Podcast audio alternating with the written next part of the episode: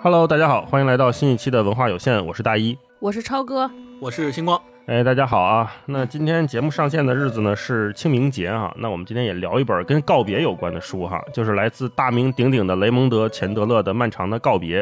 那这本书里有一句话特别有名哈，叫“说一声再见就是死去一点点”。嗯，刚开始我看的时候没太看明白，不知道怎么就死去一点点了，或者说谁死去一点点了哈，不知道。我们聊聊看。呃，那聊这本书之前，我们先破个冰哈，呃，聊一聊一些轻松的小话题，就是关于推理。因为这本书呢是一个推理小说，侦探的故事，所以我们想说，哎，你第一次对推理作品有印象是什么时候？当时看起来是什么感觉？星光先来吧。嗯，好，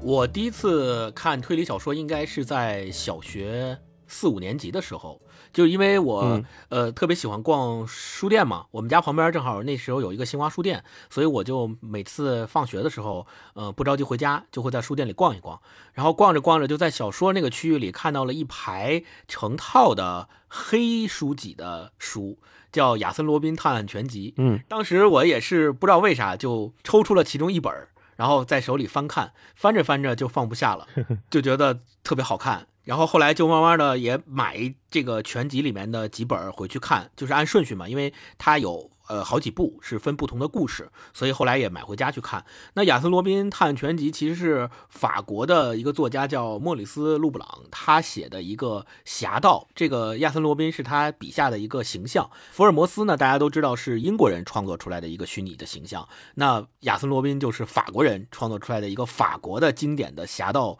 也是侦探的这么一个形象。主要就是比如说风流倜傥，比如说心思缜密啊，头脑聪慧啊，还有家里特别有钱，然后喜欢劫富济贫等等的。当然了，在这里面也穿插着每部故事里面都会跟一些女性角色之间产生一些情爱的联系啊，这个也是法国零零七呗。对对，类似于法国零零七，所以它这个也是侦探小说里面的一些常见的写作方法。那我为什么当时特别喜欢看呢？第一，可能就是猎奇的心理，我没见过这样的写作方式，也没有听过这样的故事，又有钱，完了又喜欢到处行侠仗义，然后又又各种没有人知道他的真实面目，也没有知道他真正长啥样，到到处去乔装打扮，去扮扮各种人，然后破案，然后聪明，对，各蹲各种奸商大盗打交道，所以我是第一是猎奇，第二是他那里面的故事啊，确实很跌宕起伏，能够吸引我从头一直看下去，看到尾。第一部看完了，就想知道第二部，哎，发现又是以他为主人公的另外一个故事，又跟不同的人打交道，我就又想看第二部。所以这个是我对最早的侦探小说的一个印象。嗯，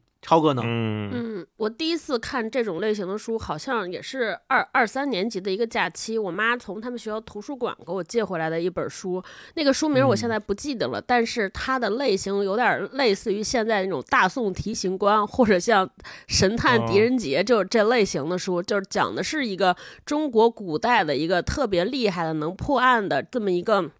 民间干部，就是中层干部。公案文学。对，嗯就是这种。然后我到现在还记得那个故事，好像就是就是有一个女的民妇叫民妇被人冤枉了，然后他们家啊。人都冤枉她杀了人。后来她用了一个方法，就是把这些人都领的领到一个屋子里边摸一个摸钟，说就说说谁说谎，这个钟就会让谁的手变脏。然后啊进屋子里边，结果发现很多人有一个人手上是没有灰，为什么？因为这个人做贼心虚，他没有摸啊。哦就是从这个来找出来谁是凶手，就大概是这么一个故事。我当时看的津津有味，欲罢不能，因为我就是就是看这种推理悬疑，就是有内心有一个好胜心在，就是说我就是想希望能比这个。主人公先找到答案和凶手，对，就是这种在和作家在比赛，每次都比不过，就是又懊丧又着急，又还想赢，就是那种非常复杂的情绪牵着欲罢不能的读下去。嗯，大一，我小时候第一次对这个作品有印象是看柯南了啊就是大家都知道我是柯南的爱好者，就小学的时候是，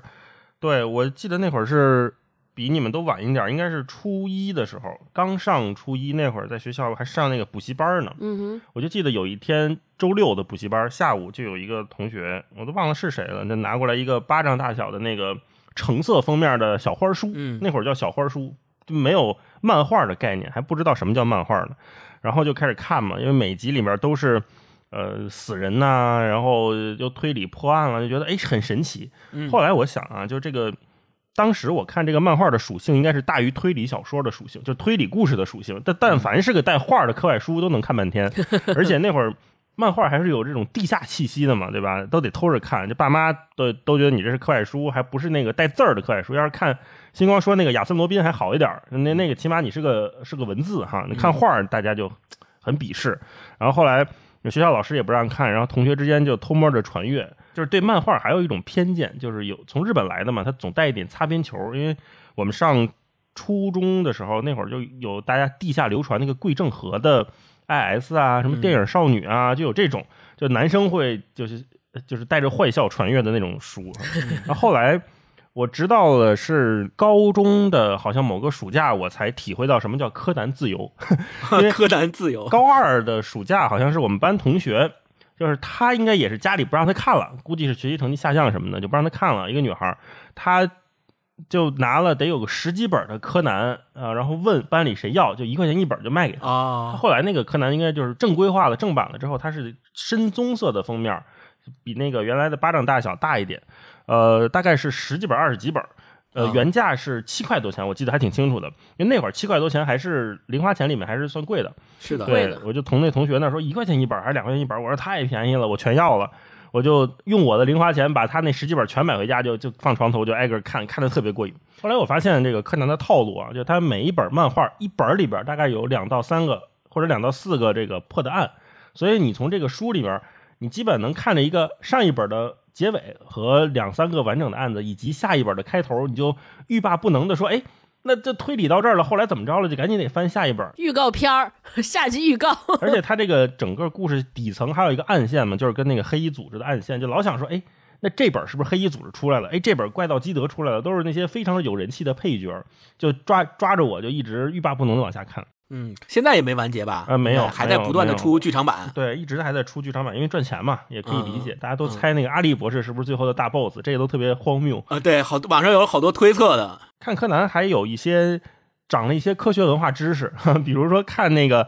呃漫画才知道，原来那个氰化物是非常容易致死的，因为它很多里边这个。人的死亡都是因为这个氰化物。呃，侦探过去嘴边一闻有这个杏仁味儿，就知道嗯这是氰化物毒死的啊。然后后来还产生了一些后遗症，就比如说看有一些集那个电梯超载了，就会很紧张，就想哎呀电梯上面是不是有人啊？就那当时都是非常经典的那些很吓小孩的集嘛。所以对推理作品最开始的印象就是这样的，觉得哎很抓人。啊，然后呢，家长呢也不太推崇，因为我们家以前也没有福尔摩斯，就我爸挺爱看书的，但是我们家就没有福尔摩斯和金庸，我就问我爸说怎么没有，我爸说他对那个不感兴趣，我就没有机会看。我还记得我小时候是管星光借过那个亚森罗宾探案的几本书，还看过。对，我还你了啊，还你了。嗯，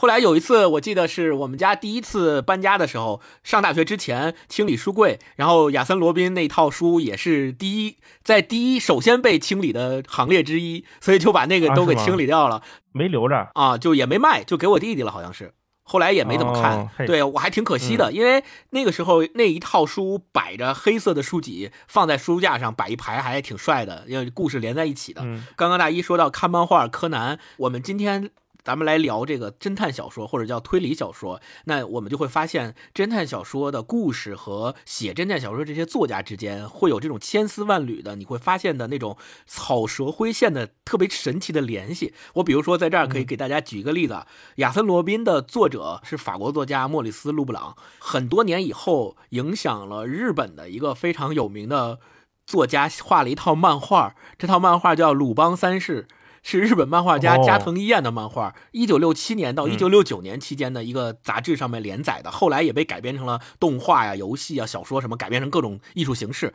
这个漫画特别的火，火到什么程度？就是它至今仍然是日本国民动画的代表作品之一。我为什么说这里面有千丝万缕的联系？鲁邦三世的主角鲁邦三世是怪盗绅士亚森罗宾的孙子，就是音译过来之后就变成了鲁邦三世，所以他是他孙子，相当于亚森罗宾是鲁邦一世，就是在这个漫画的设定里边就是这样的。呃，罗宾就是鲁邦。对，后来在呃二零零九年的时候，我刚才提到的鲁邦三世还专门出了一个剧场版，就叫《鲁邦三世对名侦探柯南》。哦。跨次元了。这个《鲁邦三世》的这作者加藤一彦和青山刚昌两个人一起制作的这么一部剧场版，然后当时就特别的火。这个剧场版的前面的那个提示又是有神奇的联系。他说，平成年代的福尔摩斯，日本警察的救世主工藤新一对决世纪大盗鲁邦三世，胜利归向何方？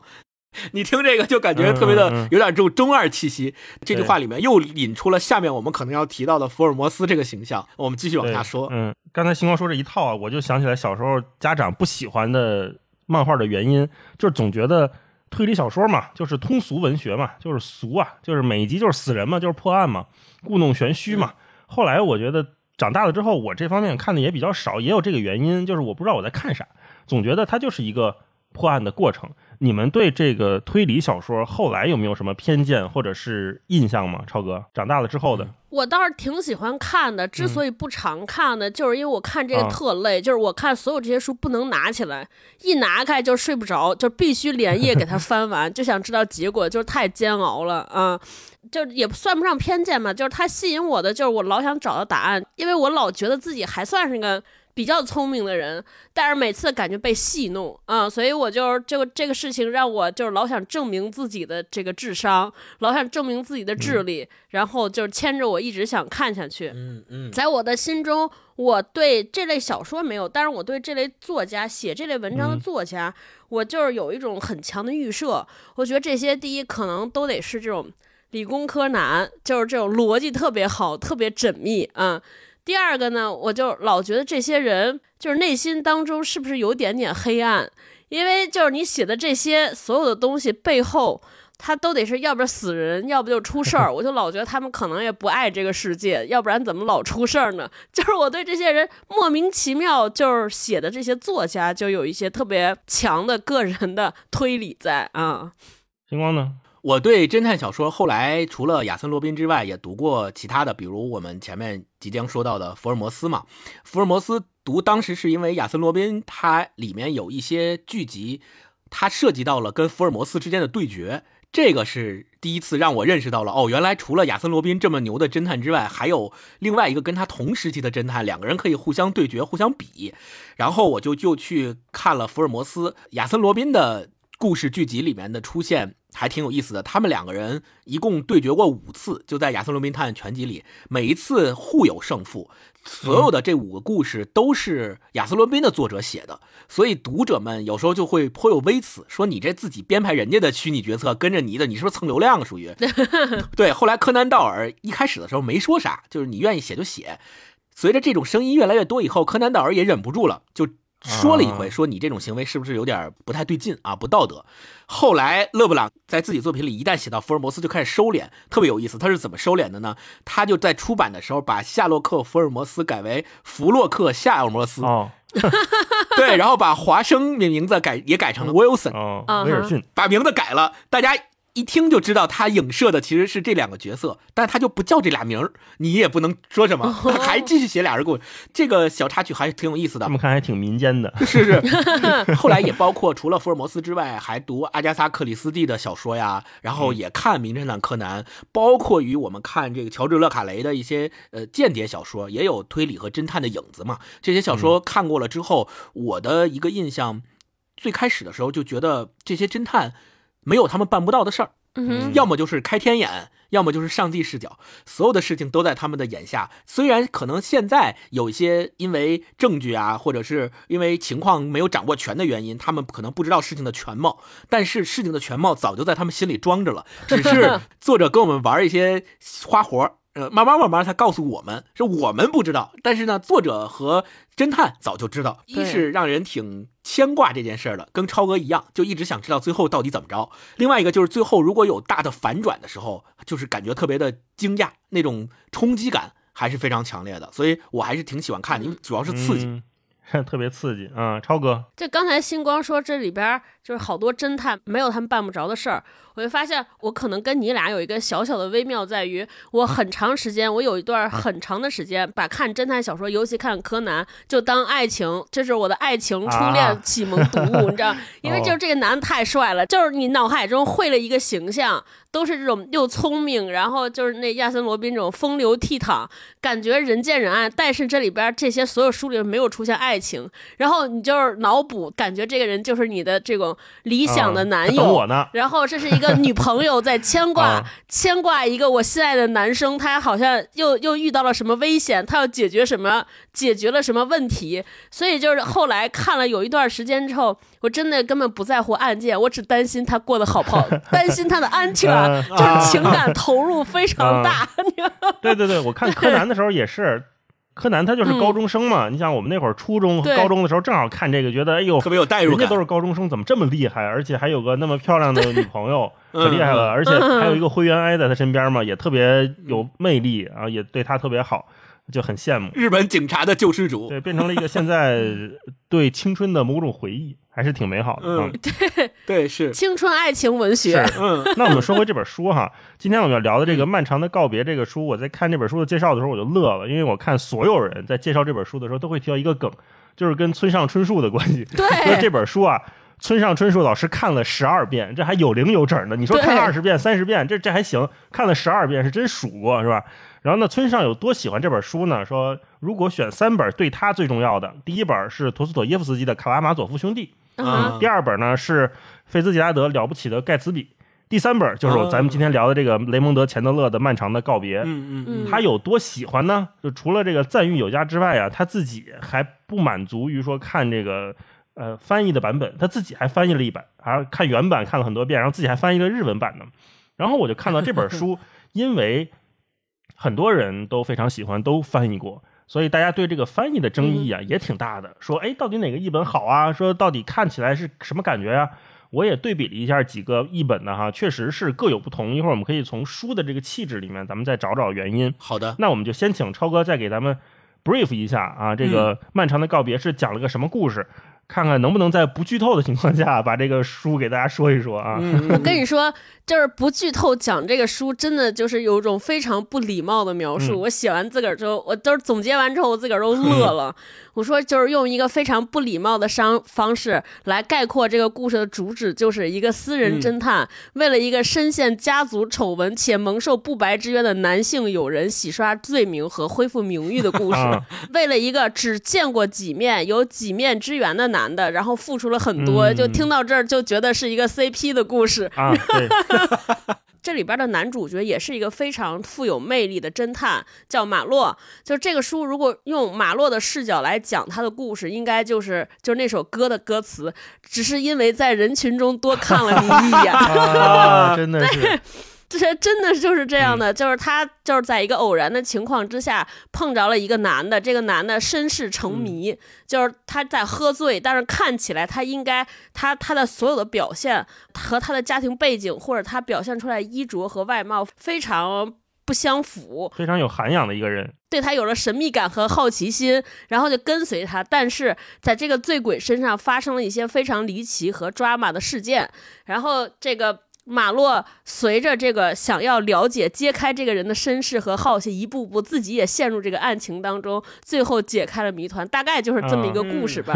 是的，是的，对，大家还是要自己看。总之就是，反正就是不能好，就是也是好奇害死猫，也害了自己。是的，是的，嗯嗯，那这本书其实，在文学史上还是很有地位的，启发了，就像星光说的，启发了很多人、啊。嗯，对，就这本就是接着这样讲这本书的文学地位，我我搜了一下资料之后，我还挺吃惊的，嗯就我没想到它文学地位有这么高。给我印象最深的就是说，他是在美国二十年代的美国文学史上有这个四大名著哈哎呦，或者是四四大文学著作或者四杰，《漫长的告别》就属于那里边的四分四分之一，嗯其他那三部分别是什么呢？有《在路上》嗯太阳照常升起》和《了不起的盖茨比》。哦，对我，因为确实是应该，我们是对我或者我本人是对这种推理文学就是有偏见的。首先，我一开始不觉得它应该是文学，嗯它就是推理小说嘛，你就觉得是个通通俗读物，特别通俗跟武侠似的对就外国的武侠小说，对对对，你就感觉说这不能叫文学，最后一看和那些人比在一怎么还块儿，跟《红楼梦》我就觉得哇放一起了呢？对，太厉害了，是是这个感觉。是的，嗯，那那我们接下来请星光给我们介绍介绍这个雷蒙德·钱德勒哈。这本书写的过程当中，其实钱德勒本身他也是个命途多舛的人，所以在嗯我们读这本书之后，再了解到钱德勒的身世，会发现他这里面或多或少的透露出了他对这个世界的看法啊。星光，那这本小说的作者呢，雷蒙德·钱德勒，他出生于一八八八年，他是一名推理小说作家，他对现代的推理小说有非常深远的影响。尤其是什么，我们大家读这本小说都能够感受到，就是他的写作风格和他对马洛这个人物形象的塑造，已经成为了传统冷硬派私家侦探的同义词。就是现在你只要一提嗯侦探小说，一提硬汉派，第一个就得首推菲利普·马洛。就像我们说大英雄，那就是乔峰。对，有武侠里的武侠里的大英雄，首推可能就是乔峰。雷蒙德·钱德勒呢，他出生于1888年，出生在美国的芝加哥，但是他在1895年的时候就跟随他妈妈移居到了英国。呃，为什么呢？是因为后来他父亲呢特别喜欢酗酒，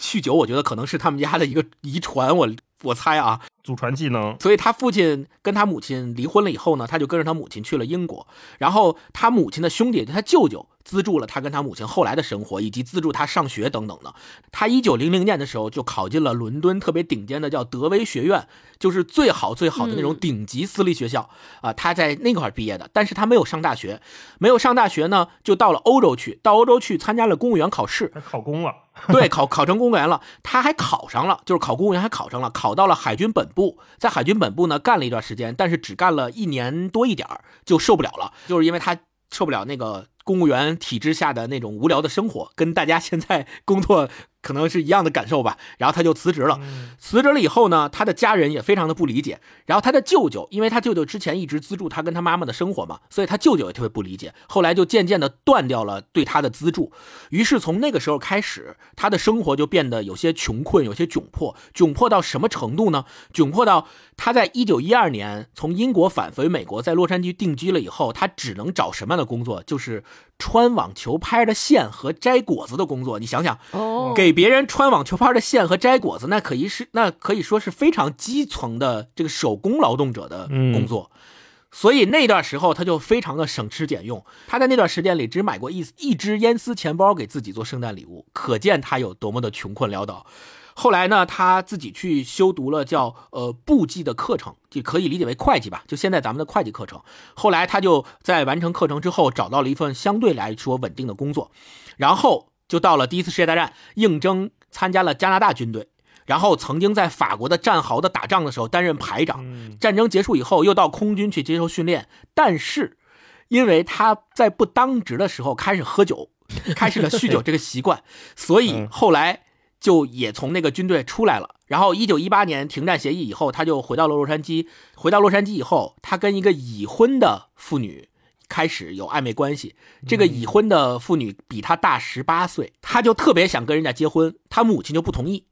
直到他母亲一九二四年去世以后，他才跟这个比他年长十八岁，后来他的老婆结婚，叫斯西帕斯卡。但是呢，他们两个结婚以后，其实是非常的恩爱的，一直两个人的夫妻关系非常好。所以，呃，他后来也搬到了加利福尼亚的这个另外的一个地方，呃，在德布利石油财团一直干到副总裁的位置，可见他还是很有能力的，很有本事的。对，但是就因为他喜欢酗酒，长期旷工，以及在酗酒之后竟然有过一次自杀的企图。哦，后来他公司就被吓坏了，说你这个、嗯你是我们公司副总裁，你对你不能这么干呢，然后就被解雇了。然后也挺惨的，哦于是他就开始了他的小说创作生涯。他因为他没有办法正常工作了嘛，不要我，我写死你们！只能是通过写小说来赚取一些生活费用，然后赚钱嘛。嗯但是好在他的小说从第一本《大眠》的的 Big Sleep 或者叫深眠，嗯从这本小说开始，他就在文坛上声名鹊起，然后就越写越好，越写越好，被大家所认可。后来他也在好莱坞去当过一阵编剧，比如说大家非常熟悉的詹姆斯·凯因的《双重赔偿》的那个小说，也是在他的笔下被剧本化的。然后他还跟希区柯克一起拍过电影，虽然俩人关系后来破裂了，呃，就是他骂希区柯克是一个 是一个胖子，然后希区柯克也不知道听没听过，反正后来俩人就合作关系破裂了。他还帮助很多特别有名的作家去把他们的小说剧本化，然后在好莱坞拍成电影所以他也当过编剧。一九五四年的时候，他的妻子，也就是比他年长十八岁的斯西，经过了久病以后，呃，就逝世了。那身体也一直不好嘛。那个时候正巧正巧是钱德勒正在写这本《漫长的告别》的时候，哦所以他的妻子去世以后，他就特别的消沉，心情特别的不好，就又一次投入了酒精的怀抱，又开始了他的酗酒历程。后来就再也没有回头，就没有戒断过，就一直就沉浸在酗酒、去医院、出院、酗酒、去医院，就一直在这个循环里面循环往复，一直到他去世。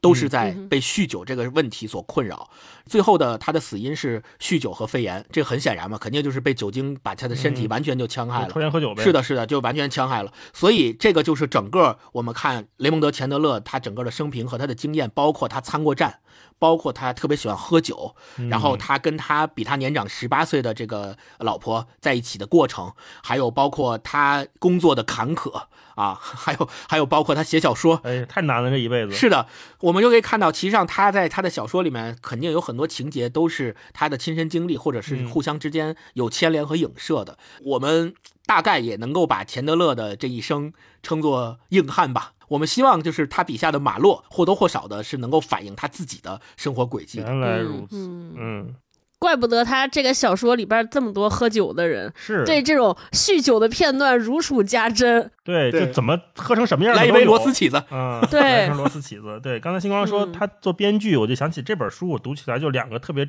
大的感受，一个是场景感特别强。你想，我们要看一个编剧做创作的时候，他肯定要把这个在什么地方发生什么事儿，这个场景里面都什么样的东西，他写的越详细越好。我在看《漫长的告别》的时候，就是每一章开始，感觉都是他先把这个场景规定好，接下来啊，在这个房间里面，这个房间里面可能很灰暗，这可能是个酒吧，这可能是个富人的房间，哎，发生的这些事儿。另外呢，嗯就是他特别会写对话，这也是我们对编剧的一个基本能力的要求吧。这里面就大量的对话，就是话赶话的说。我觉得他之所以能做成一个好编剧，也是有道理的哈。他非常善于写这些。嗯，我再补充一个点吧，就是《漫长的告别》这本小说是以菲利普·马洛为主角的，大家都知道。那他有多少部以菲利普·马洛为主角的系列小说呢？包括从第一部的《Big Sleep》开始，有《再见吾爱》、《高窗》、《湖中的女人》、《小妹》，包括这本《漫长的告别》，以及最后一本叫《重播》。Playback，嗯，漫长的告别这一本被认为是他这一一系列以菲利普·马洛为主角的小说中最精彩，也是他本人认为他写的最好的一篇小说。这篇小说也在1955年获得了艾伦坡奖的最佳长篇小说奖。你看，这里又有一个非常神奇的联系。我们前面才谈过，艾伦坡他是侦探小说的鼻祖，他笔下的迪潘其实是所有侦探小说的第一人，嗯影响了后世的很多侦探这个侦探小说家的作者嘛。所以你看，菲利普·马洛也是一样被他影响，并且《漫长的告别》还拿到了艾伦坡奖的最佳长篇小说奖。这种神奇的联系也是非常有意思。都连上了，是的，的，是的，嗯嗯，没错。那如果我们用一个词儿来形容读这本书的感受，你们会选什么词儿？超哥？我感觉我就是恋爱了。哎呦，哎，这我真是没想到啊，还是喜欢硬汉，我也没想到，喜欢这种头也不回的硬汉。这 一个是我特别喜欢，就是看到最后你就非常喜欢这个男的，就无法拒绝。没错。菲利普·马洛是侦探嘛，他的那个朋友那个特里洗冤的这个男性，我也觉得非常有人格魅力，就他们身上有谜，有有那种特别看不透迷幻和传奇的光环。就是嗯我就是后来理解，我说怎么才能让一个人喜欢你？我不是跟你俩还说嘛，我说就是就是要高贵冷艳神秘，你知道吗？怎么样高贵冷艳神秘？就是我是谁我不告诉你，我发生什么也不告诉你，你猜。情感上对另一半就是致命的诱惑，而且这个人身上得有矛盾，嗯，就是他又酗酒又落魄，但是还特有教养，特懂礼貌，这就让人觉得，哎，这人有点东西。是的嗯，哎，没错。还有就是什么，一个人要有特别大的性格上的软肋和软弱，就是示弱才能让你喜欢。我说这个这个特里，就是刚才大老师说的这个人，就是又酗酒，但是很很礼貌、很有修养这些人，就是。之前特流行那个不良的审美叫什么白白瘦弱，就这男的，就是对吧？是不是？就是脸色苍白，非常虚弱无力，每次出每次出现的时候都感觉不清醒，然后眼神忧郁，这个人永远不快乐。就是你看到他就特别想拯救。然后硬看马洛是一个什么样的人呢？就是那种心善、嘴贱、长得好看，啊你 就觉得这男的啊，然后骂骂咧咧骂完所有人，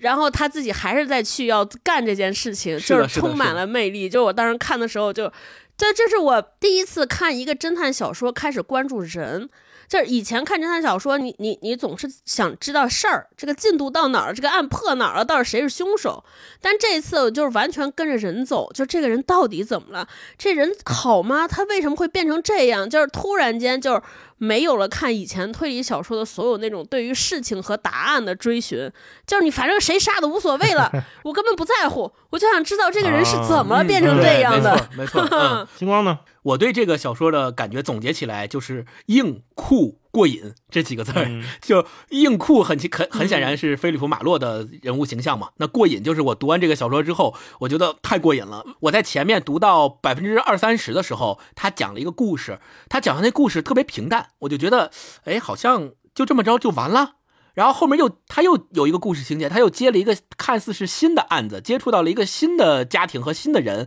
嗯我觉得这个案子和之前讲的那个案子有联系吗？也是找一个酗酒的作家，酗酒畅销书我作家。期待他们两个之间有联系，但是他迟迟不告诉我这两个故事之间到底有什么联系，就把我急的呀。然后读到嗯百分之六七十的时候，好像这个联系才慢慢慢慢冒点头，然后我就开始猜，我说。这两件事儿到底是怎么回事啊？是这一个人干的，两个人干的，还是怎么回事？我就开始瞎猜，猜到百分之九十，甚至到百分之九十五的时候，我都没有猜出最终的结局，竟然是那个样子啊！啊就非常的过瘾。整个书和尚看完和尚以后，我就觉得每一个雷爆在我眼前的时候，都是我从来没有想到过，这个雷竟然埋在这儿，竟然它这儿是个雷啊！嗯嗯，超哥特，别过瘾刚才星光说在这儿，我特别想说，这个书读的都特别格外气人。就刚才你不是我介绍故事梗概的时候，大老师说说说这个怎么在不剧透的情况之下讲这本小说的梗概，brief 这个故事，你就会发现这个故事没法剧透。嗯就是以前我不知道小时候我们看这种破案的侦探小说，因为你。很长，但是你又很想知道答案，经常像我就是会翻到结局看看谁是凶手。啊啊，但这本呃，有那种更贱的，嗯就是那个内容简简介上就把故事都告诉你了。那不是柯柯南吗？柯南那封面图每一集那个都是那个凶手的图放在每集的那个封面图上，你不用点进你就知道这集凶手是他是。太讨厌了。但是今天这啊个漫长的告白，你会发现完全没法这样。就是你今天打开第一页，看了这个人，就是看到前百分之五，知道发生什么事情。好，这不是找凶手吗？你翻到最后一页，发现根本解决不了。你说这他妈什么？怎么看不懂啊？这说感觉说，然后你就会怀怀疑说说，哎，这是不是这书里边讲了仨故事？然后因为他的目录不是有第一章、啊第二章、第三章，我翻到最后一页嗯说，哎，这这怎么这些人也没出现过？怎么就到这儿了？啊！我说这是不是是不是嗯序章啊？第三章什么会发？又得从头看，你根本没有法没办法进行这种操作，就非常气。是的，就是出现了一堆前面根本没有出现过的人名，你就看得一头雾水。你觉得这两个故事好像完全不连着，必须要跟着他的节奏把这整个故事串行下来，你才能知道它到底是一个什么样的而且东西。最生气的是，你会发现，就是以前我们读的那些推理小说，就除了我们读者，然后在小说里边出现的其他的非主人公，就侦探之外的其他人，似乎也在期待的真相，期待的凶手是谁。但在这个小说里边，你感觉大家也不在乎，根本不在乎谁是凶手，都喝过去了，对，让你更气，你知道吗？就是你着急嗯，那些人也不着急。啊，就然后呢，我着急作家？也不着急，是的，各怀鬼胎。对我，我接着稍稍微我接着嗯超哥说一下菲利普马洛。菲利普马洛他因为是雷蒙德钱德勒笔下最著名的一个呃侦探形象，嗯所以呢，那那他其实我们大家知道，在漫长的告别里边，我们已经能够窥知他的一些习惯。比如说，他以前是一个地检处的调查员，后来因为不服从命令，你看不服从命令就是他的一个习惯，他不愿意服从各种人的命令，就是各种不服。你让我干嘛，我就不干嘛，怎么地吧，啊，是吧？所以他是因为不服从命令被解雇了，然后呢，喜欢抽骆驼牌香烟，偶尔在家也抽烟斗，然后平时没事一个人的时候就自己跟自己玩国际象棋，然后经常喝威士忌或者喝白兰地，喜欢喝酒，并且他也喜欢跟别人喝酒，而且是喜欢在跟别人喝酒的时候去套取别人的情报，然后不不替客户办理离婚的案件，这个都是他的一些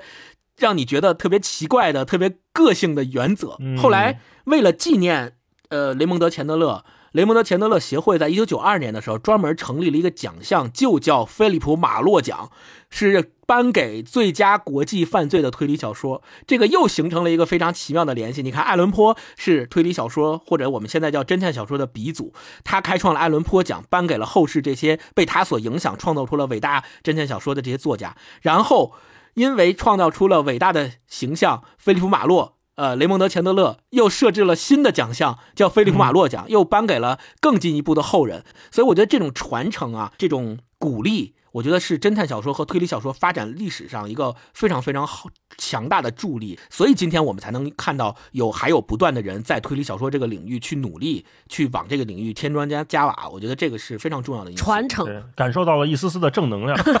大老师呢？你什么嗯感觉？对刚才星光说每一个故事都有雷，我就想起这个书的有一个推荐语说：“漫长的告别，每一页都有闪电。”啊，是这对，种感觉。确实是这样的，就我尤其是刚开始看他前几章的时候，太像电视剧了，太会下扣子了。怎么着，这个人就消失了，然后消失了之后，下一次就是这个人拿着枪出现在我面前，然后这一章结束。我说我那我必须得看下一章啊，然后下一章看一下又欲罢不能，然后到下一章的结尾又是一个扣子，非常会下扣。然后我就想起一个词儿，我觉得这个书给我一种感觉就是特别的精妙。嗯，它这个精妙啊，不光是故事情节严丝合缝，他每个人的命运也就是那么无声无息的，好像就是连接或者融合到了一起。嗯我看完第一遍的时候，就被整个故事震撼到了，我就在木了，我就甚至不知道该从哪儿开始倒这个头。我说嗯，这一切是什么时候发生的？什么时候开始的？然后它是被什么推动的？我完全想不到那个开始的那个契机在哪里。然后我就开始往前翻，往前倒倒倒倒倒，我就发现它就像我们的生活一样，就是好多事情我们是找不到源头，也说不清理由的，它就是那么发生了。嗯然后再读第二遍、第三遍，再开始往前翻的时候，我才发现，越往前倒越找不着头儿。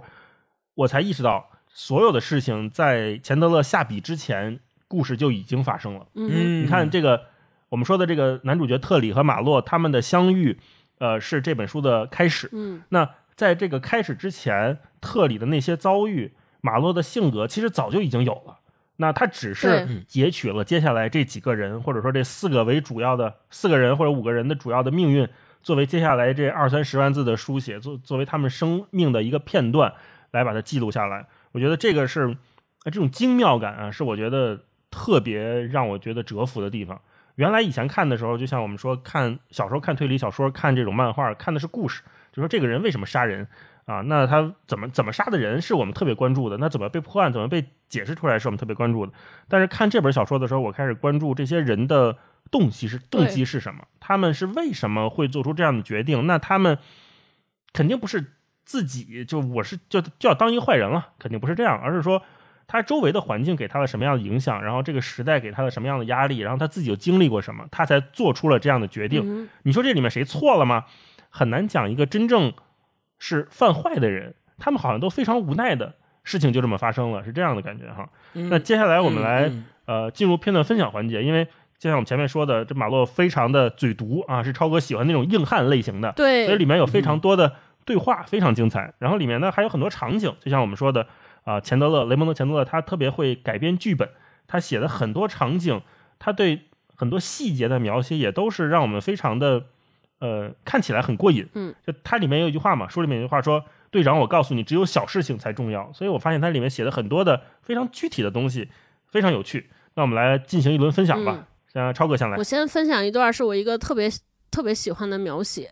就是我觉得这个钱德勒特别会损人，说话阴阳怪气这件事上，我觉得真是达到了大师级的水准。就是我写，我给大家分享一段，我当时看的时候笑的不行了。他在描写一个警察局的局长，这警察局的局长呢，他应该用我们现在的话说，他就是一个不干正经事儿的局长，就他在其位不谋其职，就是因为家里边还有一些钱，所以呢，他就是一个呃能力没有，什么能力也没有，但是特别会用照。用媒体啊、照片儿公关自己的，给自己塑造人设的这么一个人，嗯其实就是外强中干的这么一个人。然后他怎么写的呢？他说，局长看上去不像丹麦人，因为他的头发是黑色的，皮肤是棕色的，泰然神情很像雪茄店里的雕像，脑子也差不多。但对 说说说这个人的脑子和雕像差不多，是吧？但没有人会说他是骗子。他的警察局出过几个骗子，既糊弄他，也糊弄公众。但是他们的欺骗行为从没连累过彼得森局长，他毫不费力的当选，骑着大白马走在游行队伍的最前边，在镜头前盘问嫌疑犯。然而那只是头版头条的说法而已。事实上，他从不盘问任何人，他也不知道该怎么盘问，他只是坐在办公桌前，严厉地盯着嫌疑犯。向镜头亮出侧脸，闪光灯噼里啪啦乱闪，摄影师毕恭毕敬感谢局长。嫌疑犯连嘴都没开过就被带下去。局长回到他在圣费尔南多山山谷牧场的家，他在那儿随时能被联系上。就算找不到他本人，你也可以找他的一匹马，随便聊一聊。嘿对 对，然后前面还有还有一小句写的也特别逗，就是他就是讲这个侦探经过了这个局长的办公室里边，办公室因为这个局长是在牧场里边养了好多马，他有各种和马的照片儿。然后他说一句说墙上满是马匹的照片儿，彼得森局长亲自出现在每一张照片里，亲自出现在每一张照片里。现太欠了。对，就有那种说，哎，领导你还亲自来上厕所呀？就就是这种这种感觉，哎嗯，啊真的太贱了！我说太说这人也怎么这么生气，咋这么气人呢？一看就是在军队里边和那个公务员系统没少看这种人。对，然后就是深深的、深深的恶意。后来我就发现说，看完这些，就嗯真的你不能得罪一个会写字的人，你不知道把他写成什么样。表表面上尽是溢美之词，之词背后全是损你的，然后损的简直是损到了 尘埃里。天花乱坠的。嗯嗯，来，星光来一段。好，呃，我来一段也是他的毒舌片段，就是在这本小说里面，他有一些自己的渠道嘛和朋友，然后他去一家公司想去查一些信息，然后他就去找那个人，他找他去找他的朋友。他前面的时候他是这么说的，他先到人家办公室，他形容人家办公楼，他说。这种办公楼的电梯会靠电子眼自己开门关门，走廊永远凉爽安静，停车场的每个位置都标着名字。前厅外的药剂师装安眠药瓶装的手腕抽筋儿，回头想了一下，什么叫哎装药装的手抽筋儿？哦，他意思就是说这栋办公楼里边的人都得天天靠吃大量安眠药活着，所以那个药剂师要装安眠药瓶装的手腕抽筋儿，太毒了。然后紧接着他后面又写，就是他说这个公司的老大嘛，他说他邀请过我来工作，但我至今也还没绝望到要接受。当魂球有一百九十条路，卡恩每一条都熟。嗯，对对对对，还有后面还有呢，后面他说，呃，他找到了他那个朋友，然后他形容说，还是形容卡恩嘛，卡恩是这个公司的老大，他的朋友是这个公司里面的一个职员吧。他说他不太喜欢这个主意，多半因为不是他自己想出来的。领导就是这样的嗯。，你看后面还有啊，嗯，他说他的这个朋友，他跟他开始聊了，他点点头。艾迪对卡恩机构来说有点太感情用事。你说的那份档案是最高机密，无论在何种情况下，机密资料都不得向外人透露。我这就去拿，对对，就感觉他这个朋友太有意思了。这前面还一本正经的说，任何情况下都不能向任何人透露。哦，我这就去拿，就不知道为什么，就是好像弦格分裂一样。然后后面最后还有啊，那个他的那个朋友从抽屉里面拉出来，他要请他抽雪茄，他就给他讲了一个雪茄的来历。他是这么讲的，他说乌普曼三十，他说一位英国老绅士的礼物，他在加利福尼亚住了四十年，还把收音机叫无线电。清醒的时候只是个老娘娘腔，有许多浅薄的魅力。我觉得没什么不好，因为绝大多数人一点魅力都没有，无论浅不浅薄。卡恩也包括在内，他的魅力还比不上炼钢工人的内裤。然后当时我，当时我读到这儿，我都我都要笑疯了。我说他这个形容就太毒了，而且毒辣到比喻你根本就不知道他是从哪儿想到的。就是啊炼钢工人的内裤，就是你要形容一个人魅力不足，你可能有各种各样的形容手法，但是无论怎么想，你都想不到会用炼钢工人内裤来做喻体，就太太绝了。啊，就对，我就分享到这儿。那接下来我来分享一段吧。我分享一段是他特别会写这个细节和场景哈，就像我刚才说的，如果是把它拍成电影，当然他也拍过电影啊，拍那个电影我觉得有点喜剧化，不是我印象中那个马洛的样子。呃，就如果是照这个他的写的书拍电影的话，应该还是能拍出很多东西的。呃，这个呢就是故事刚开始，呃，他跟特里认识了，然后他们喝了几次酒，经过了一段时间之后呢，他发现有一天晚上，特里拿着枪站在他们家门口，啊，不知道发生了什么。接下来，特里就进到了他们家，他说：“我给你煮个咖啡吧，看看你怎怎么怎么着。”接下来这一段呢，就是他来写他煮咖啡的哈。他说：“我一面闲扯淡，一面走到后面的厨房，我烧上水，把咖啡壶从架子上拿下来，用量石量了一些咖啡，倒入上壶。在这一段时间里，刚好水烧开了，我把下壶装满水，把它放在火上等水烧开，上壶再套上去转牢。这时候他已经跟着走进来，这个他就是特里哈，在门口探头片刻，然后穿过早餐区，坐进位子里。他还在发抖。我由架子上拿起一瓶老祖父，倒了一大杯给他。我知道他需要一大杯。即便如此，他还得用双手捧着才能送到嘴边儿。他大口吞下，砰的一声把杯子放下，再向后倒在椅背上。你看这几个动作啊，非常的刻画出了特里当时的那个精神状态。他非常紧张，他得双手捧着这一大杯，要不然他拿不住。嗯哼，然后呢，他大口吞下，这个老祖父是酒嘛，大口吞下，然后吞完之后就如释重负的砰的一声把杯子放下，因为拿不住了，然后再向后倒在椅背上，这整个人的那个疲惫的状态一下就出来了。然后特里说他呢喃道：“差一点死了，活像一个礼拜没睡似的，昨晚整夜没睡。”咖啡壶里的水快要沸了，我把火转小，看着水往上升，玻璃管还剩一点水。我把火再开大，让水漫过咖啡粉，然后又快速转小。我搅动咖啡，把它盖上，定时器拨到三分钟。讲究方法的家伙马洛，天塌下来也不能干扰他煮咖啡，就是一个绝望的汉子，手上拿把枪来也不管。这块儿就是他好像还表扬了一下自己啊，对的，说这个我是个讲究方法的家伙。然后他就说，我又倒了一杯酒给他，我说坐在那儿不要讲话，就这么坐着。然后接下来特里要喝第二杯酒了，他怎么说呢？第二杯他用单手拿，我匆匆在浴室洗漱一番，回来的时候计时器的铃声正好响起，我关了火，把咖啡壶放在桌面上的一块草垫上。我为什么要说的这么详细呢？因为紧张的气氛使得每一件小事都像表演，像一个明显又重要的动作。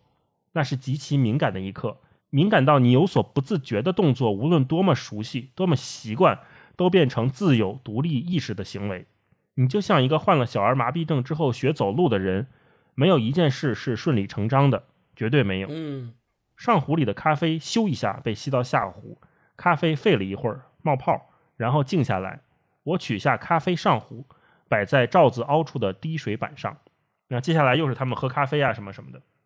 哎，我觉得这一段写的非常精彩，它就像一个镜头一个特写一样，跟着。他的手跟着他的咖啡壶的那个水滴一点点写，而且他这块也很照顾读者。就是我读到这儿的时候，我就会说：“哎，你破案就破案嘛，你写咖啡就写咖啡。说这个人喝了一杯酒，疲惫的倒在了椅子上，我可能就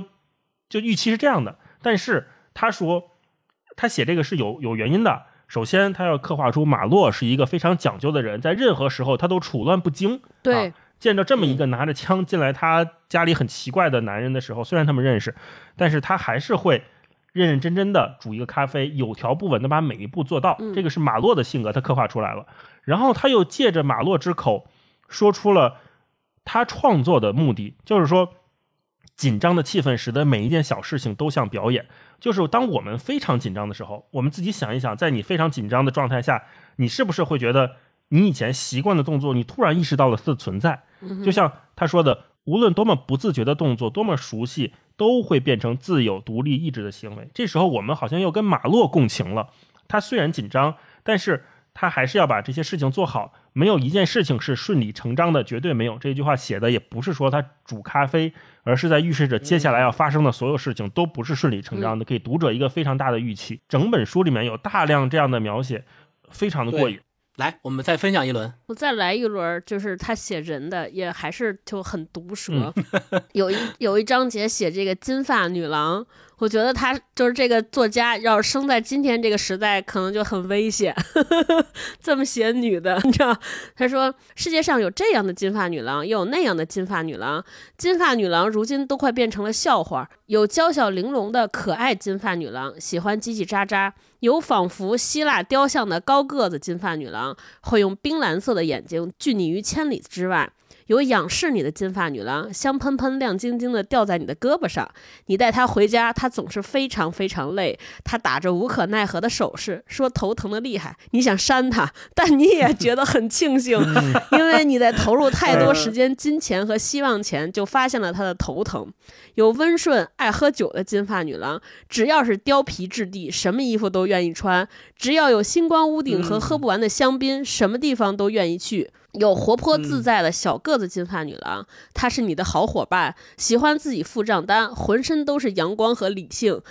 精通柔道，能一边过肩摔撂倒一个卡车司机，一边读星期六评论社论版，还顶多只看漏一个句子。有皮肤异常苍白的金发女郎，罹患某种非致命但不可能治愈的贫血症。她没精打采，弱不禁风，说话细声细气，声音不知是从哪儿发出来的。你一个手指头都不能碰她，因为首先你不想，其次她在读的不是《荒原》或原版但丁，就是卡夫卡或科尔凯郭尔，甚至在研究普罗旺斯语。他热爱音乐，听纽约爱乐乐团演奏辛德米斯，他能告诉你六把低音提琴的哪一把慢了四分之一拍。哼，还有最后还有一种美艳动人的展品金发女郎，她比三个黑帮老大活得都久，最后连嫁两个百万富翁，每次离婚都能带走一百万。老来住在昂蒂布海角的浅粉色别墅里，有一辆带司机和副手的阿尔法罗密欧大轿车，豢养一群没落贵族。他对他们全都抱着心不在焉的亲昵态度，就是年老的公爵对管家说晚安的那种神情。我 我就觉得太会写了。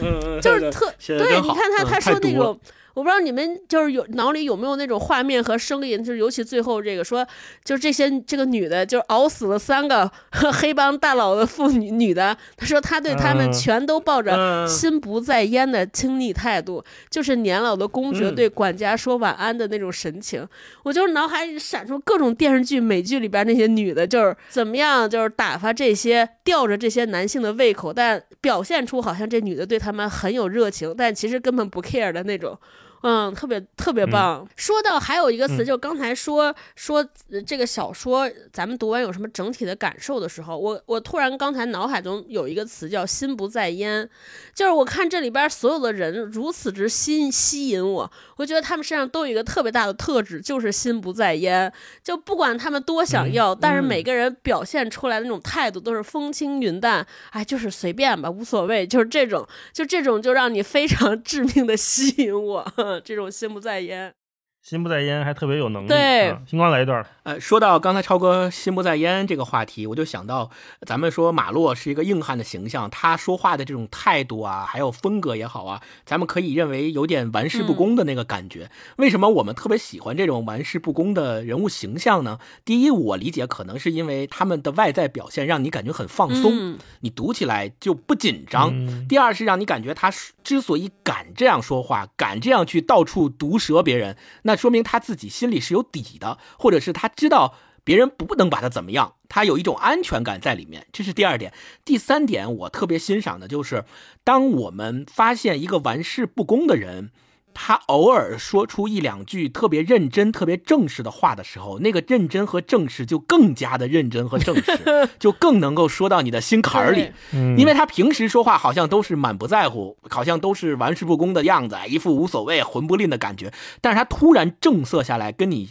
特别认真的说话的时候，你就更会更加认真的对待他所说的内容。就是这就叫就怕流氓有文化。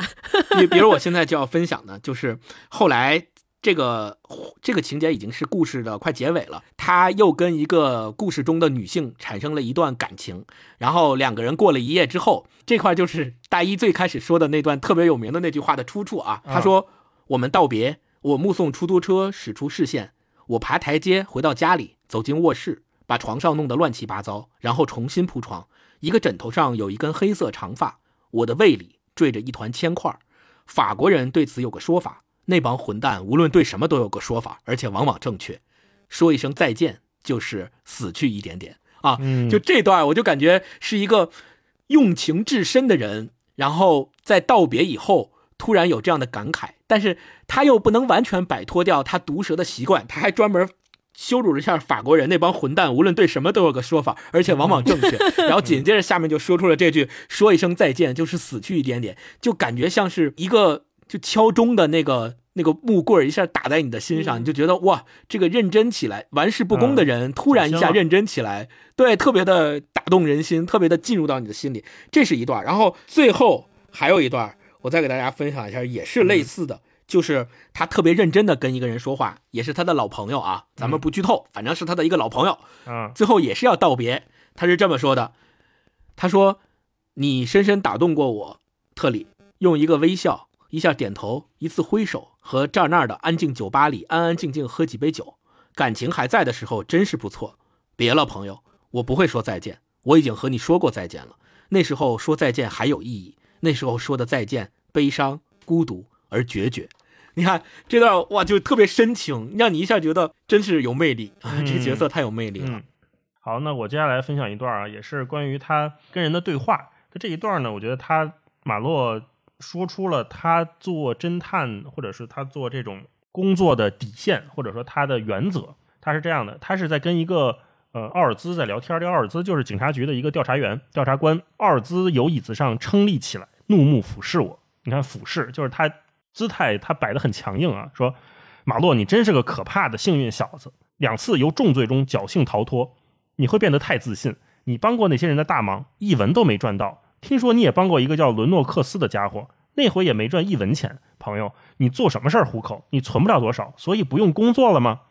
我站起来，绕过书桌，与他正面相对。伯尼，我是浪漫派，我半夜听见人求救，就会去看看怎么回事儿。你不会赚那种钱的。你有脑筋，你关窗把电视机声音开大，不然就踩油门走得远远的，不去管别人的麻烦，管闲事儿只会沾上一身腥。我最后一次见到特里伦诺克斯，两人一起在我家里喝弄的咖啡，抽了一根烟。我听见他死了，就到厨房弄咖啡，替他倒一杯，给他点一根烟。等咖啡凉了，烟燃尽了，我就跟他道别。这么做是没钱可赚的。你不会这么做，所以你是好警察，我是私家侦探。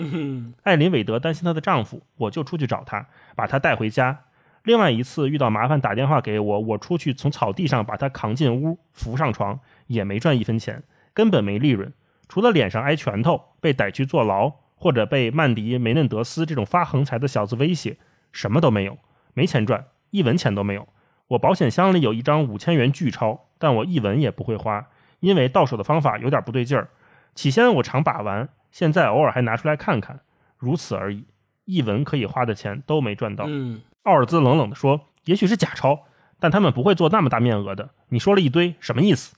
没什么意思。我跟你说过，我是浪漫派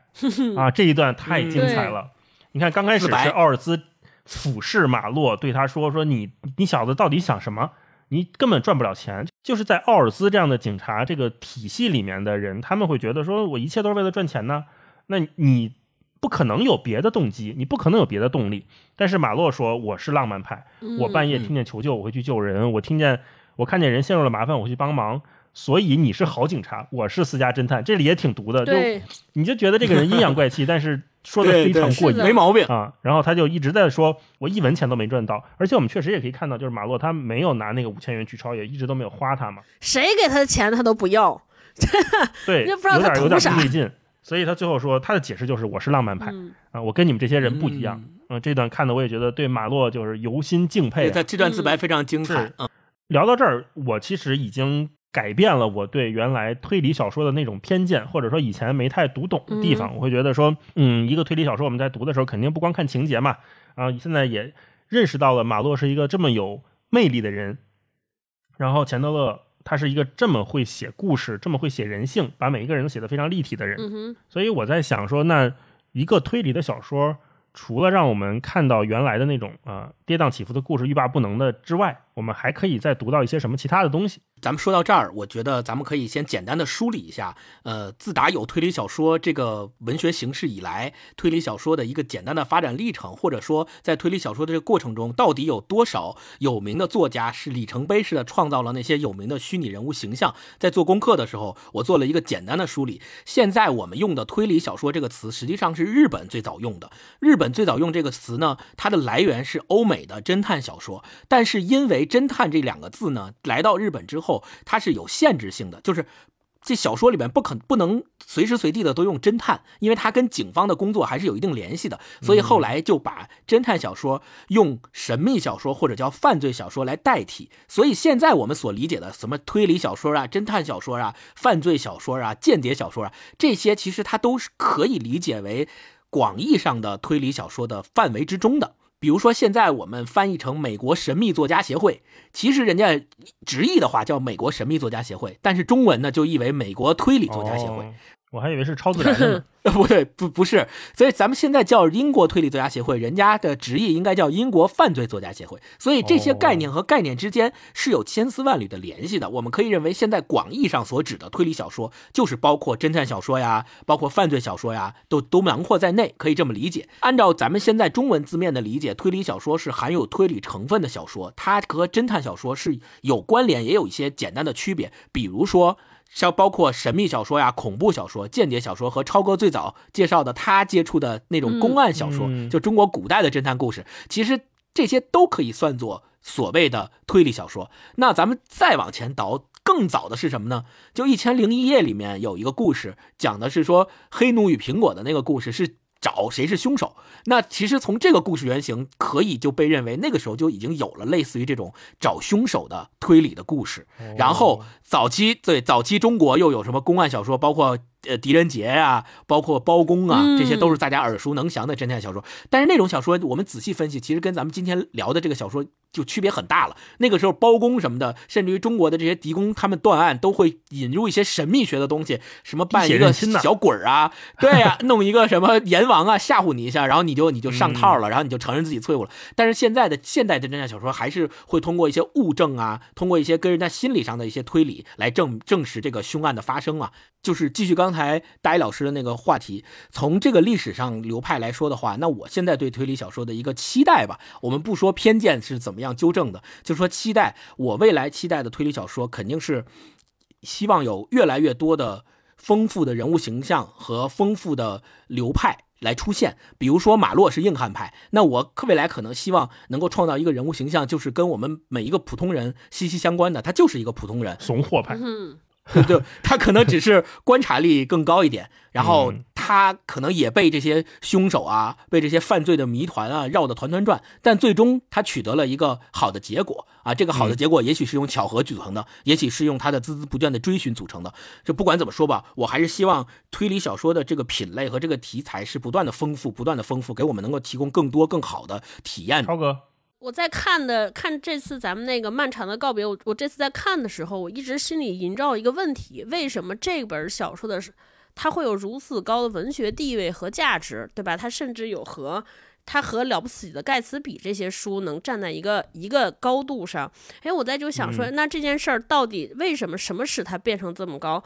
我会我自己一个答案可能不太对，就我自己觉得说。其实就是戴老师刚才提说，我们都在找一个动机，这个人做这件事儿的动机。那这个动机，我们经常看推理推理的时候，你会发现这个动机有的时候可能是和一个人的个人家庭啊、个人个人的心理有关系，还有一些可能是他之所以做这件事儿，还是因为他背后还有另外一个事儿。但是这个小说，他最后你再看他的这个动机，其实它是一个社会，甚至是一个时代的问题。就是我们最后抛说，嗯今天特里嗯成为这样，或者他特里和马洛陷入到这样的事情里边，是有当时的时代、当时的那些富豪、当时美国的阶层之间那些不不堪入目的那些秘密勾当放在一起，所以他其实是在写一个时代。故事只是他的手段而已，所以看完之后，我就觉得哦，好像这个就是他和其他我之前以前读到的那些小说或者故事不一样的地方，就他是一个文嗯学，然后他是有自己的表达在的。这个表达不仅仅在于说我想给你们讲一个故事，而是在于我想告诉你们附着于这个故事之后的那个时代的情绪或者那个社会的现状。我读到了嗯。这些，所以我才看完之后觉得、哇，就是不能叫荡气回肠吧，反正就非常滋养，而且啊。就是你最后合上书的时候非常恋恋不舍，就是我要和我心爱的男人告别了，他又要奔赴下一个旅程了，就是一个是这种恋恋不舍的马洛啊，他又要孤独的嗯。去闯。孤独去解决下一个问题了，闯江湖对对对，闯荡江湖嗯很恋恋不舍。对，还有的是恋恋不舍的是告别那个时代，嗯，就这个故事，嗯。当这本小说首度出版的年份是上世纪五十年代嘛，那他写的时候可能也是四五十年代，就四五十年代那个美国是什么样子，那种那种世界，这就是刚刚开始，美国就那种纸醉金迷的生活，同时意义又空虚，所以才能让他们变成今天这样，然后大家的迷茫，嗯大家的无措，不知道生活在何方，就是就整体我就觉得读完之后就非常留恋，嗯嗯对，刚才超哥说四五十年代的美国，其实就是五六十年代，当时二战结束之后，这些西方社会其实进入了一轮享乐主嗯义。那马洛其实也是处于在那个年代的一个角色嘛，对，他对这些享乐主义背后的这些人和这个系统，他是有自己强大的不满的。对，所以他才有那么多我们看起来非常精妙的吐槽，而且很多吐槽我们今天看也觉得不过时。嗯没错，那我读这本书的时候，我也在想，一个优秀的推理小说，它是一个限制非常多的作品。对我们，都知道，呃，推理小说它其实是有一个实界的，啊，嗯这个叫是一个英国的一个侦探小说家和编辑叫诺克斯，他曾经提出过侦探小说的实界。这个人也是一个研究福尔摩斯的专家哈，我可以把这实界分享出来跟大家聊一聊，其实还挺有意思的。首先第一条就是罪犯必须在小说的开头部分被提及，但不能是一个会使读者按照他的思路去思考的人物。第一条，第二条。必须摒除所有的超自然元素。你说这里边有个超能力，这一想那人就死了，那这就不能算是 推理小说啊。就像我们后来看的《死亡笔记》，虽然它也很烧脑，但是它按严格意义上就是这种古典派的，它肯定不能算推理小说。我一写这个本儿，这个人就死了，那不行。第三，书里不能超过一间密室，以及超过一条暗道。第四，不得使用虚构的毒药。不得使用必须在结尾处做冗长的科学解释的机械装置，嗯，啊，第五，这个有意思，说故事里的主要人物不能是华人啊，这个我还后来查了一下，说，哎，怎么还不能是华人呢？对，歧视吗？这不是？这其实还不是歧视，而是说他们真的是对当年的东方人、东方社会有一种敬畏。神神秘学，呃，我们说十九世纪或者是二十世纪初的时候，大家还觉得东方是非常神秘的，嗯，觉得很多华人他就有这种气功啊、轻功啊。呃，练家子呀，一拳就能把人打死，一个点穴就能把人点死，啊，他是会有这种想象的。所以他们为了规避或者说限制自己的创作，就是说这个侦探小说里不能有华人啊，其实并不是歧视，而是说对我觉得是对东方的一种敬畏啊。嗯，也是一种就是就是摒弃超自然力量嘛。对哎对对，就别就更更更接地气一点，别上来念一个咒语，然后那人就死了，这也不行。嗯对可能是因为这个。然后第六条是不能出现意外情况帮助侦探，侦探也不能凭借说不清的直觉破案。嗯就我觉得就是他，这个我看以前很多的那种不入流的侦探小说，就是觉得哎这个人，嗯，感觉这个人不对，我去查他，这是不行的哈。第七嗯是侦探和罪犯不能是同一个人。第八是侦探发现的任何线索都必须要告诉读者。第九是说，愚蠢的侦探助手像华生这样的角色，必须把心里的想法统统告诉读者。侦探助手的智商必须略低于普通读者。然后第十条说，双胞胎或替身不能在读者毫无心理准备的情况下突然从天而降。这就是当年啊诺克斯总结的这个叫侦探小说实际哈。我们也可以想一想说，哎，嗯我们今天读的《漫长的告别》，确实它也遵循了这十条，它是一个非常严密的小说。但是后来还有什么范达因二十条就更详细了。我发现说，哎，原来推理小说限制这么多，它是用一种极其严密的，甚至唯一的、不可质疑的逻辑，为我们演示出来了一个像超哥说的那种时代群像。就我之前对读小说，我觉得就是会有一种外行人的错觉哈，咱们会觉得小说是一种特别自由的创作啊，就跟什么画画啦、雕塑啦一样，说作者想写到哪儿就写到哪儿呗，想谁死就谁死呗，对吧？或者但是 对今天读完推理小说之后，我发现不是，就是它可能是最近一段时间我看的最不自由的，或者说束缚感最强的作品。嗯，就一方面是这种题材，刚才我们前面说的这十届、二十届，它可能是对作者的限制；另一方面，我觉得也是对读者或者书中人物的这种束缚。就在《漫长的告别》这本书里面，我们看到的，除了表面上的这些案件以外，我们其实看到很多人底层的动机，对，他们内心的对一切结果的无能为力。嗯这恰恰就是我们日常的生活嘛，对吧？你看这个嗯，呃，特里经过战争痛失我爱，然后酗酒撒钱，过一天是一天。你说这能赖他吗？我们很难说这一切都是特里的错。中间还有一个细节，我不知道你们记不记得，就是军队和警察系统里面找不到他的信息。对，他是一个美国人，但是在英国军队服过役，可是整个系统里面没有他。然后又说到他的老婆西尔维亚本身就是个富二代，特别有钱，但是这个跟不同男人出轨，然后跟家里的舆论、跟家里的情况非常紧张。嗯，所有他父亲这个我们说这个商业大亨对他的所有的照顾或者给他的钱帮他铲事儿，都是为了这个家族的名誉不受到影响，并不是真的爱这个女儿。然后再往后说，我们说这个韦德畅销书作家也是酗酒、出轨，然后他老婆也其实也不爱他，嗯老、他老婆心在曹身在曹营心在汉，对吧？然后这个所谓的出版社的编辑对他上心，也仅仅因为他是一棵摇钱树，就是他写的书本本畅销，我才来找你，我才来帮你。但是韦德这个作家，他对自己写的东西非常的不满意，他觉得自己写的都是垃圾。他在那种喝醉酒的自白书里面，他会频繁的去否定自己，他很痛苦。然后又说到我们说这个艾琳也是中间的一个核心人物吧，啊、就一直在等待他的爱人，然后他也是一个战争的间接受害者，就是因为特里上了战场嘛，艾琳才是那个。我们就不剧透了啊。那然后又说到马洛，你说马洛他这个绝对的主角，有硬气，有智慧，按自己的话说，就是有时候会挨揍、挨枪、坐牢，有的时候还会搞不好还会每一个月就想放弃，趁走路还不会摇头晃脑的时候换个明智的职业，他会对，有时候也会说吐槽自己嘛。放弃我图啥呢？他也说说工作室里都是那些死蛾子，都是灰尘，他过得一点也不好，他没有钱，每次门铃响起就会来一个新面孔，带来新的问题、新的悲伤和一笔小钱，这就是他对自己这个人生的定位。然后他也说说人生不过一场大马戏表演，但是我们看到后面才发现，马洛甚至都不是那个舞台上的人，所以。读到最后，我们看漫长的告别故事之下的我读到的是那种特别无力的宿命感，他几乎不容置疑的导向悲剧和死亡，这才是这个世界的真相。好像是雷蒙德·钱德勒他在写的东西。那与其说他在写人性、人类精神的堕落，不如说他写的是人类精神失足之后的踉踉跄跄和跌跌撞撞。对，这是我对他的这种嗯特别明显的感觉哈。好，那我们嗯，今天节目的最后，我们也想说聊一个话题，再做个收尾吧，就是怎么理解这个书名儿。因为刚开始看这个个书名的时候叫《漫长的告别》嘛，我还想说，哎，这是个爱情故事吗，因为完全不懂，不了解雷蒙德·前段。当然，我们知道爱情在这个书里面它是一个非常重要的元素，但是你怎么理解这五个字？就是谁在和谁告别，用什么方式告别啊？我想听听你们俩的想法哈。超哥先说说吧。嗯，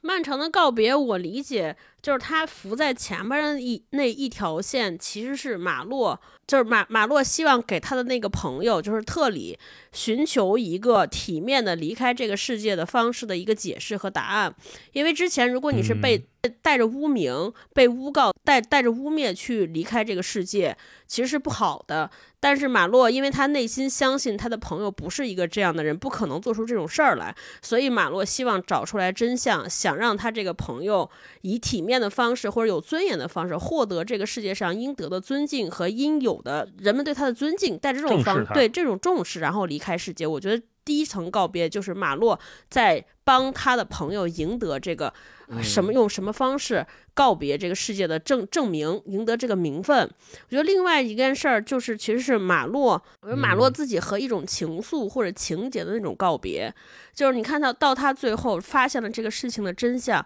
其实他和特里之间那个关系和友谊就终结了，就他们俩再也没有见过，再也没有人生可能产生过交集。为什么？就也不会在一起喝酒了。对对对对对，就是往大说，特别像是一个人，就怎么说？我们大家因为陌生而相爱，因为熟悉而分开。就是我觉得他他们俩之间的感情非常像，他从这些哦点滴当中慢慢读到了他的朋友，这个见过几面的人到底是个什么样的人，然后也知道说我们俩可能永远没办法在一起，或不能说是不是同道中人，但知道他们俩。的行走必须是各自不能走在同一条路上的，所以我觉得这个其实所谓的漫长的告别，就是也是和一个人或者和一种人的那种告别，或者是说特里代表的那种，不能说特里代表的生活方式吧，就是特里代表的这种生存方式的一种告别，这是我的理解。嗯，嗯，你们俩怎么看？星光呢？嗯，我觉得超哥说的特别对，也分几条线吧。第一条线就是表面上的，他跟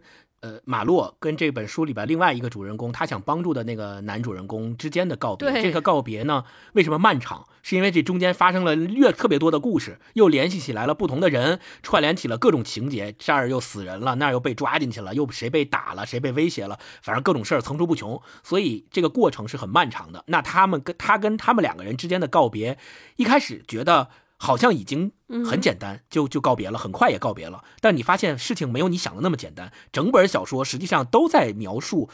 这个告别，都在说他们两个之间最后的那场告别之间发生的故事，所以是很漫长的，这个是明线。那我觉得还有一条暗线是，嗯我就用呃里边的一个也算是一个主人公吧，他写了一封信，他这封信里面他写说。时间让一切都变得低劣可比和充满遗憾。生命的悲剧，霍华德不在于美丽的事物过早衰亡，而在于他们变得苍老和鄙俗。嗯，这句话其实就可以表明出那条暗线，所谓的漫长的告别，是跟自己的过去、自己过去的经历、自己可能过去爱上的那个人，然后以及跟这个爱上的人之间后来又发生的牵绊之间的这些事情告别。咱们再次品那句有名的话。就是每每一次再见，就是死去一点点。那也许这个死去的这一点点，恰恰是不仅代表你们两个之间的关系的死去，也许代表的也是你跟你自己的某一个部分的死去的告别。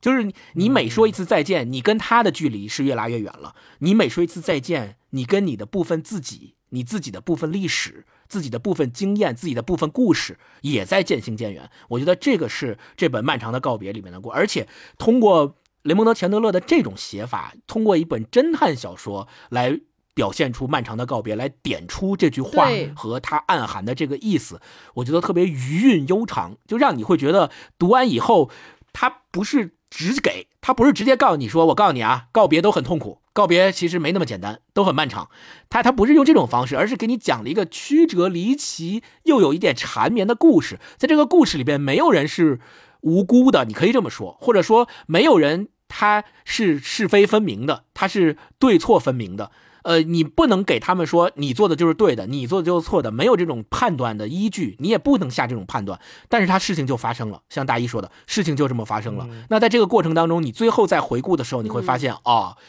荡气回肠，就很过瘾啊，这个故事。我也在想这个问题的时候，我觉得分两种，一个是故事里的，一个是生活中的吧。故事里面的艾琳和特里告别，然后我们的侦探马洛和他的朋友告别，特里告别，然后韦德这个畅销书作家跟他的老婆告别，嗯，这个都是一系列的告告别都是关系的结束。那我们想嗯告别的方式最残酷的，可能觉得就是死亡了吧？像这本书里面的杀死、被杀死，然后情愿被杀死，不知道自己是不是杀了人。被告知你杀了人，不相信自己杀了人，不相信自己的朋友杀了人，其实都是在对这个死亡或者是杀死对方、告别对方的不同角度的在在嗯呈现。这我觉得是这本书里面特别妙的地方。然后在这本书里面，对我就感觉死亡它就像一个皮球一样被踢来踢去，